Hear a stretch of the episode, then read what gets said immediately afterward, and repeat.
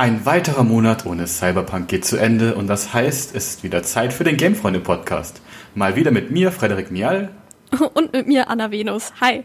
Dieses Mal schauen wir uns eine Studie der Bayerischen Landeszentrale für neue Medien zum Thema Ingame-Käufe in Videospielen genauer an. Außerdem gibt's mit Valhalla den neuesten Vertreter der alteingesessenen Assassin's Creed-Reihe. Und wir schauen, warum wir GamerInnen nicht nur auf die Zombie-Apokalypse, sondern auch auf die Corona-Pandemie vorbereitet waren. Also ohne viel Tamtam, -Tam, leg mal los. Die M945 Game-Freunde.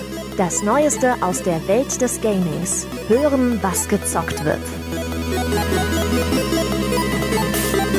Wenn ich mir anschaue, wie viel Geld ich so für Videospiele und mein Equipment und so ausgebe, da ist es auch überhaupt gar keine Überraschung, wenn ich lese, dass mit Videospielen einfach unfassbar viel Kohle gemacht wird. Und besonders dieses Jahr, wo ja jeder zu Hause gesessen ist, wurden da auch etliche Rekorde gebrochen. Das ist jetzt auch erstmal keine Überraschung. Aber leider gibt es eben auch in unserer lieben Videogame-Branche schwarze Schafe, die eben uns GamerInnen dazu bringen wollen, noch mehr Geld auszugeben als ohnehin schon. Free-to-Play-Spiele, wir alle kennen und lieben sie, locken da ja ganz oft mit Ingame-Käufen, die dann aber auch mal in den 100-Euro-Bereich gehen können. Ja, da fällt mir so spontan der Coinmaster-Skandal von vor zwei Jahren ein, da hat ja Jan Böhmermann darauf aufmerksam gemacht, dass diese App ja zum Teil auch an Kinder und Jugendliche vermarktet wird, aber schon sehr an Glücksspiel ähnelt. Also da hatte man halt einen einarmigen Banditen, an dem man drehen konnte und durch Ingame-Währung dann noch zusätzliche Versuche kaufen konnte, die man halt auch wieder mit echtem Geld gekauft hat. Also das ist nicht wirklich Glücksspielartig, das ist einfach Glücksspiel. Und da ist nicht wirklich das individuelle Können wirklich wichtig, sondern halt einfach nur der Zufall. Ja, und leider ist diese Parallele von Glücksspiel und Videospiel so ein grauer Bereich in der Gesetzeslage. Um über die Gefahren solcher Spiele besser aufzuklären und mögliche Maßnahmen dagegen vorzuschlagen, hat die Bayerische Landeszentrale für neue Medien 2018 eine Studie in Auftrag gegeben, die sich mit der Monetarisierung von Computerspielen beschäftigt hat und eine der zentralen Fragen dabei war, wann genau Geldverdienen in Videospielen denn problematisch wird. Da ist rausgekommen, dass wir leider nicht ganz so rational bei unseren Einkaufen sind, wie wir es gerne hätten. Besonders bei Free-to-Play-Spielen werden die Spielsysteme oft so ausbalanciert, dass man aus Frust einfach, weil man zu lange warten muss, bis das Dorf weiter aufgebaut wird oder weil man äh, sich ein neues Leben kaufen muss, letztendlich dann doch Geld investieren. Das kann also schon leicht ausgenutzt werden. Aber nicht jede Lootbox und nicht jedes Free-to-Play-Spiel ist an sich gleich böse. Ein bisschen Glück braucht man da ja immer. Zum Problem wird's erst dann, wenn echtes Geld im Spiel ist und die SpielerInnen gezielt durch das Game Design zum Geld ausgeben motiviert werden. Dann geht's nicht mehr um den Spielspaß, sondern um reine Geldmache. Es war für manche wohl einer der am meisten erwarteten Titel des Jahres, auch wenn die Spielwelt eher frostig scheint. Ich rede natürlich gerade vom neuesten Eintrag in die Assassin's Creed-Reihe, Assassin's Creed Valhalla. Ja, und da wir gerade noch nicht über Cyberpunk 2077 reden können, dachten wir, da schauen wir mal einen kurzen Moment in die Vergangenheit. Und M495 Gamefreund Lorenz Peiter, der wird uns diesen Einblick jetzt geben, denn er hat mir zumindest einen großen Vorteil voraus. Ähm, ich bin ultra gehypt auf dieses Spiel. Ich konnte es bisher aber tatsächlich noch nicht spielen, obwohl der Release ja jetzt schon ein bisschen her ist. Lorenz, es war ein lang erwarteter Release auch für dich. Wie viel hast du denn ja. jetzt aber seitdem tatsächlich schon gespielt? Ja gut, also vielleicht kann ich deinen Hype ja jetzt noch vergrößern. Hoffentlich. Na super. Ähm, hilft dir vielleicht nicht, aber okay.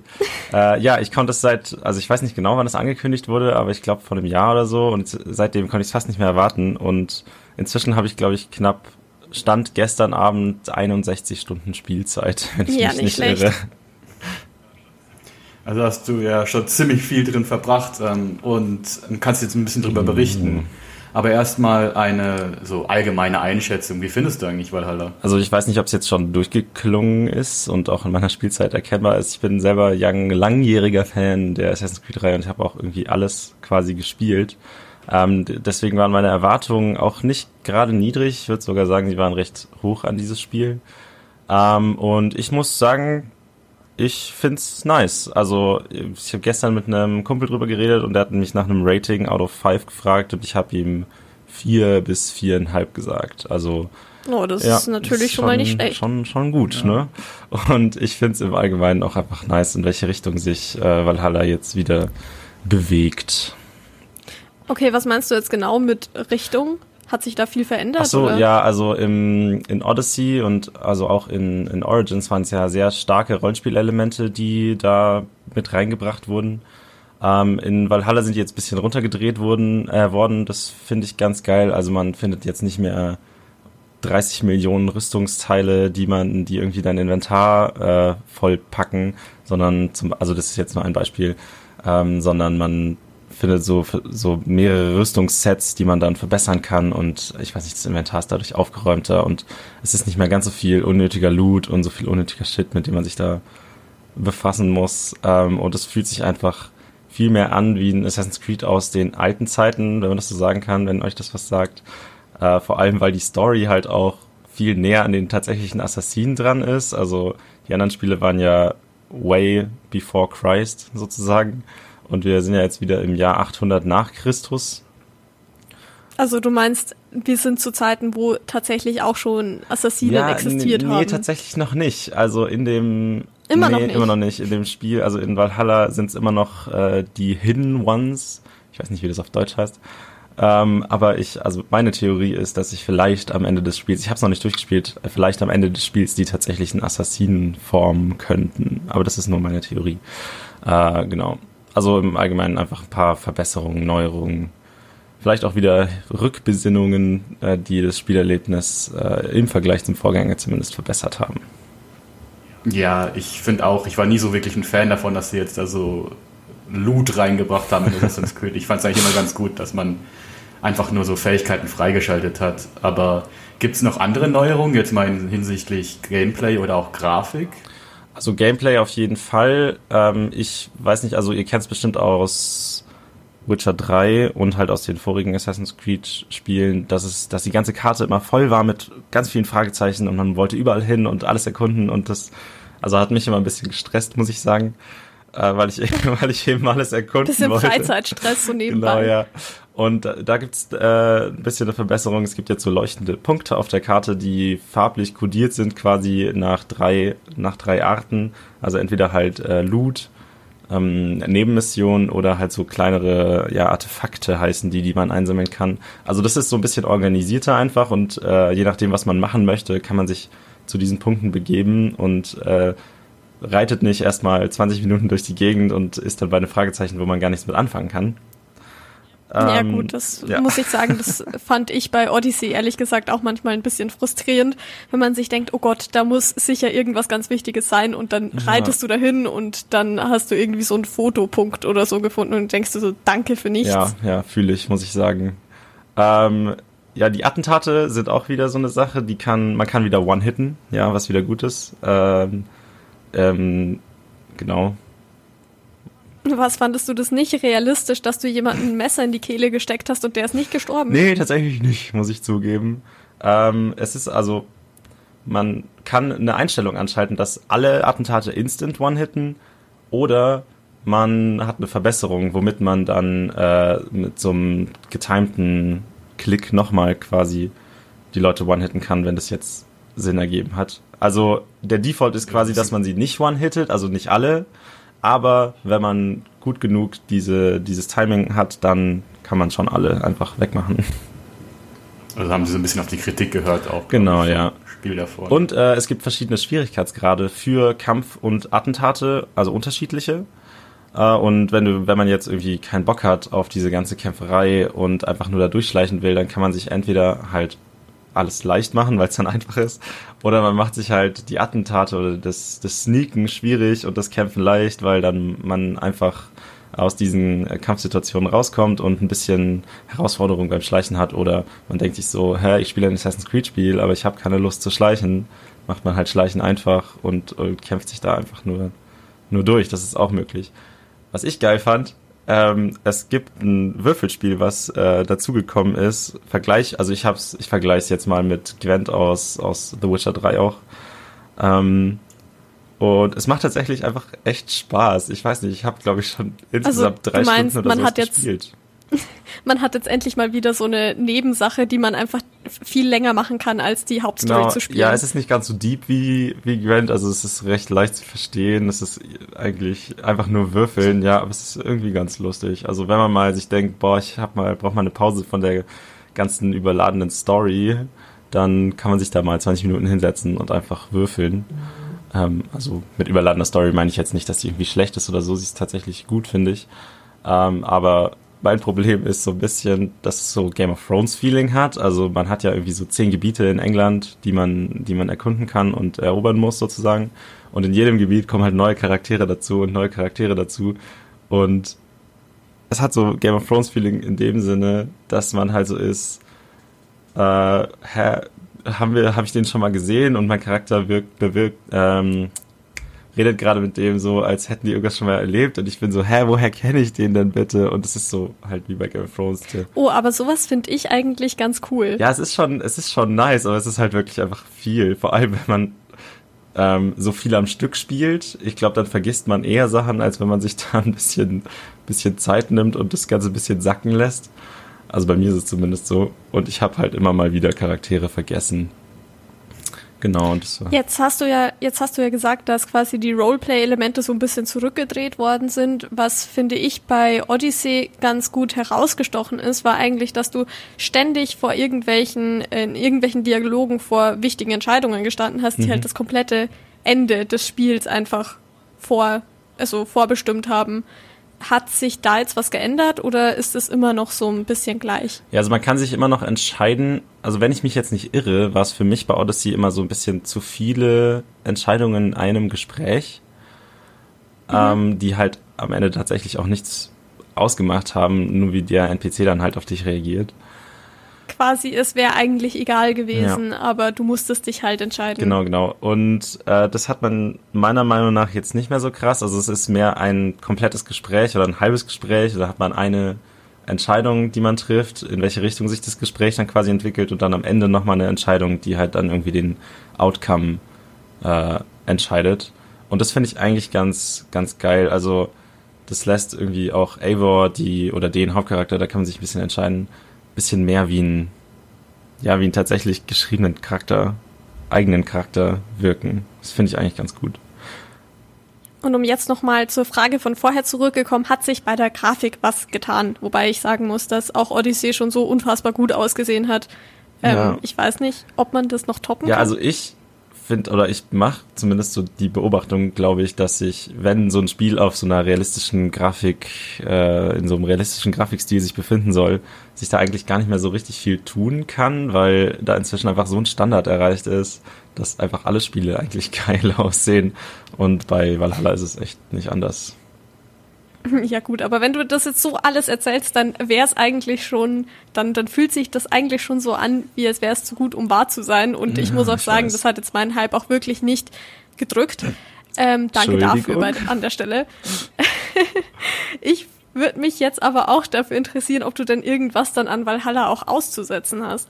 Ja, also für mich war Assassin's Creed nie ein Kampfspiel, also so weißt du, was ich meine? Also kein Combat, ja, wegen dieser ganzen Schleicherei, die für mich immer im Vordergrund stand. Ähm, deswegen finde ich das Kampfsystem immer noch so ein bisschen weird from time to time. Ähm, es ist, äh, finde ich, besser geworden, als, äh, in, als es in Odyssey war, aber ich meine, es ist halt immer noch ein normales und mehr oder weniger uninteressantes Kampfsystem. Also es hat so ein paar nice Sachen, aber Kampfsystem, ja, wäre für mich jetzt ein kleiner Kritikpunkt. Und es ist jetzt kein Dark Souls. Es ist so. kein Dark Souls, nein. äh, und dann noch gibt es halt natürlich hin und wieder ein paar äh, NPC- und Gameplay-Bugs, die ich auch nur beheben konnte, indem ich das Spiel ein, zwei Mal neu gestartet habe, was einen natürlich ultra rausreißt. Ähm, und dann natürlich die alte Assassin's Creed-Geschichte mit äh, der Gegenwartsgeschichte, die einfach so ein bisschen uninteressant ist, die ja seit der Desmond-Saga irgendwie nicht mehr so richtig in die Puschen kam, wenn man so will. Und ja, ich verstehe ja. ehrlich gesagt auch nicht. Ich meine, klar, um Assassin's Creed draufzuschreiben, müssen sie schon immer gucken, dass dieser Gegenwartsbezug da ist, weil sonst ergibt das ja keinen Sinn mehr. Aber könnte Ubisoft nicht einfach anfangen, richtig geile Vergangenheitsspiele zu machen und das ganze Zeug einfach ja. wegzulassen. Also ich fange, also ich habe mir zum Beispiel das Odyssey DLC geholt und habe es dann letztendlich nie gespielt, weil man da einfach am Anfang nur in der Gegenwart spielt und ich war so, ja gut, das ist jetzt uninteressant und ich lasse es jetzt einfach. Also das nervt so hart. Das war bei mir tatsächlich genauso und ich habe das DLC nur in, in Lore-Vorbereitung quasi auf jetzt Valhalla neulich mal gespielt. Ähm, aber ja, ich war jetzt in den 60 Stunden Spielzeit einmal außerhalb des Animus, um 10 Minuten mit Layla zu spielen und es war so ein bisschen so, why am I here? Es ist so nötig. Ja. Ja, sie sollten es echt einfach mal weglassen. Ja, das, ja wie Anna schon meinte, man kann einfach geile Vergangenheitsspiele äh, äh, entwickeln, wo es halt irgendwie um eine Story in der Zeit dann geht, wo halt, also wo es halt keinen Gegenwartsbezug mehr braucht, einfach. Fände ich mal nice. Ähm, aber im Großen und Ganzen haben die echt eine gute Balance zwischen neu und alt gefunden, meiner Meinung nach. Aber ein ganz großer Kritikpunkt, den ich habe, ist, dass man immer noch keinen fucking Assassinen spielt. Sondern, oder Assassinen. Okay, den, den kann ich nachvollziehen. Weißt du, ich will Punkt. in einem Assassin's Creed Spiel einfach mal wieder einen Assassinen spielen oder eine Assassinin, ja. Weil, ich meine, what's the point? Aber gut, also da, also ich finde, das, das sollte ja möglich sein, ja. Ja, ich denke mal, die Wikinger waren jetzt nicht für ihre heimliche Vorgehensweise berühmt, würde ich oh, mal sagen. Ja, wahrscheinlich eher nicht, ne? Ja gut, aber dann danke, danke, dass du dir so ein paar Eindrücke geschildert hast. Ähm, also du könntest sagen, du würdest es weiterempfehlen, oder? Auch für den jetzt doch recht happigen Preis. Achso, ja, ja, absolut. Also für Fans der Reihe auf jeden Fall und ich glaube, Anna wird es auf jeden super. Fall danke, danke für dieses Self-Fulfilling Prophecy. Aber auch für normale RPG-begeisterte Menschen äh, wird sich meiner Meinung nach lohnen. Und auch die 60 Euro sind tatsächlich gerechtfertigt, finde ich, weil es ist so viel Story und so viel Content und wenn man noch mehr Content will, dann kann man sich auch, also man braucht es nicht, aber man kann sich auch die 100 Euro ähm, Variante kaufen mit dem Season Pass. Also ich, ich, ich bin der Meinung, es würde sich Alles trotzdem klar. Lohnen gut, dann äh, müssen meine Weihnachtsferien vielleicht doch dran glauben und ich plündere dann als Wikingerin fremde Länder. Und egal wie das für mich ausgeht, schon mal danke dir, Lorenz, und noch viel Spaß beim Weiterspielen. Wir GamerInnen sind ja durch Videospiele auf so ziemlich jedes apokalyptische Szenario vorbereitet. Von Zombies bis nuklearem Fallout haben wir jedes mögliche Szenario ja schon mal durchgespielt. Aber wusstet ihr, dass selbst die Corona-Krise schon in World of Warcraft stattgefunden hat? Naja, gut, nicht Corona, aber zumindest eine Pandemie, Gamefreunde-Reporterin Sina Auer hat die Hintergründe dieser Pandemie in WoW beleuchtet und erzählt euch jetzt, warum Forschende dadurch sogar Schlüsse auf das Verhalten der Menschen jetzt in der Corona-Krise schließen konnten. Eine Pandemie und World of Warcraft? Natürlich passt das zusammen. Die eine oder der andere World of Warcraft-Veteran wird sich da an den 13. September 2005 erinnern. Ein wahrer Schicksalstag für die Welt rund um das Online-Rollenspiel World of Warcraft. Dabei fing alles eigentlich harmlos an. Mit einem neuen Update kam ein Raid-Boss in das Spiel. HK the Soulflayer. Have you forgotten who I am? An sich nichts Ungewöhnliches, doch HK verfügte über einen Debuff namens Corrupted Blood. Dieser Fluch zog für ein paar Sekunden das Leben der Spielerinnen ab und übertrug sich auch auf Spielerinnen in der Nähe. Charaktere mit niedrigem Level wurden innerhalb weniger Sekunden getötet. Eigentlich sollte dieser Debuff nur beim Kampf gegen HK aktiv sein, doch durch einen Programmierfehler im Spiel gelangte der Fluch in die offene Spielwelt. Diese digitale Epidemie hielt die damals 6,5 Millionen Spielerinnen fest in ihren Bann. In kürzester Zeit wurden ganze Städte infiziert und zahlreiche Charaktere dahingerafft. Oh. Diese versehentliche Corona-ähnliche Situation ging nicht nur als der sogenannte Corrupted Blood Incident in die Videospielgeschichte ein, sondern erklärt uns bis heute, wie echte Pandemien funktionieren. So erklärte bereits 2008 die Epidemiologin Nina Featherman von der Rutgers Universität in New Jersey, wie der unerwartete Ausbruch der Corrupted Blood Plague Epidemiologen helfen kann, den Verlauf und die Auswirkungen einer Krankheit in einer Gesellschaft besser zu verstehen und Probleme bei bisherigen Modellen zu beheben. So gingen andere wissenschaftliche Modelle von festen Annahmen aus, wie sich die Menschen in einer Pandemiesituation verhalten würden. Der Corrupted Blood Incident hat gezeigt, wie sich Menschen in einer Pandemie tatsächlich verhalten, nämlich total irrational. Zwar gab es Quarantänemaßnahmen für Blizzard für Charaktere, die sich infiziert hatten, diese wurde aber nur von den wenigsten Spielerinnen wahrgenommen. Auch kristallisierten sich mehrere Spielertypen heraus, die sich auch durchaus an die aktuelle Situation anwenden ließen. Na, welcher Spielerinnentyp wärt ihr damals gewesen? Hättet ihr eure infizierten Freunde geheilt oder wärt ihr aus einem Risikogebiet geflohen? Oder wärt ihr Spielerinnen aus der ganz anderen Fraktion gewesen, die ganz nach Leroy Jenkins Manier nach vorne geprescht wären und versucht hätten, so viele andere Charaktere wie möglich zu infizieren? Diese Spielerinnen-Typen erinnern doch ganz an die neugierigen Journalisten, die aus Risikogebieten berichten, dem Pflegepersonal, das rund um die Uhr sein Bestes gibt, um Infizierte zu versorgen, oder die Querdenker, die die gesamte Situation noch nicht akzeptiert haben und somit riskieren, andere anzustecken. Immerhin hilft World of Warcraft auch 15 Jahre nach dem Corrupted Blood Incident dabei zu verstehen, wie sich Menschen in einer Pandemiesituation verhalten. Oder ganz nach den Worten von Nina Pfefferman, Gaming can help save the world. Ein weiterer Gamefreunde-Podcast geht zu Ende, aber keine Angst. Nächsten Monat sind wir wieder zurück. Da bleibt eigentlich für uns nur noch, uns bei Sina Auer und Lorenz Peiter zu bedanken, die an der heutigen Folge mitgewirkt haben. Wenn ihr Fragen oder Anregungen habt, schickt sie doch an gamefreunde.m945.de. Ich bin Frederik Mial. Und ich bin Anna Venus und wir wünschen euch viel Geduld beim Warten auf Cyberpunk. In nicht mal mehr zwei Wochen ist es endlich soweit. Ciao. Tschüss.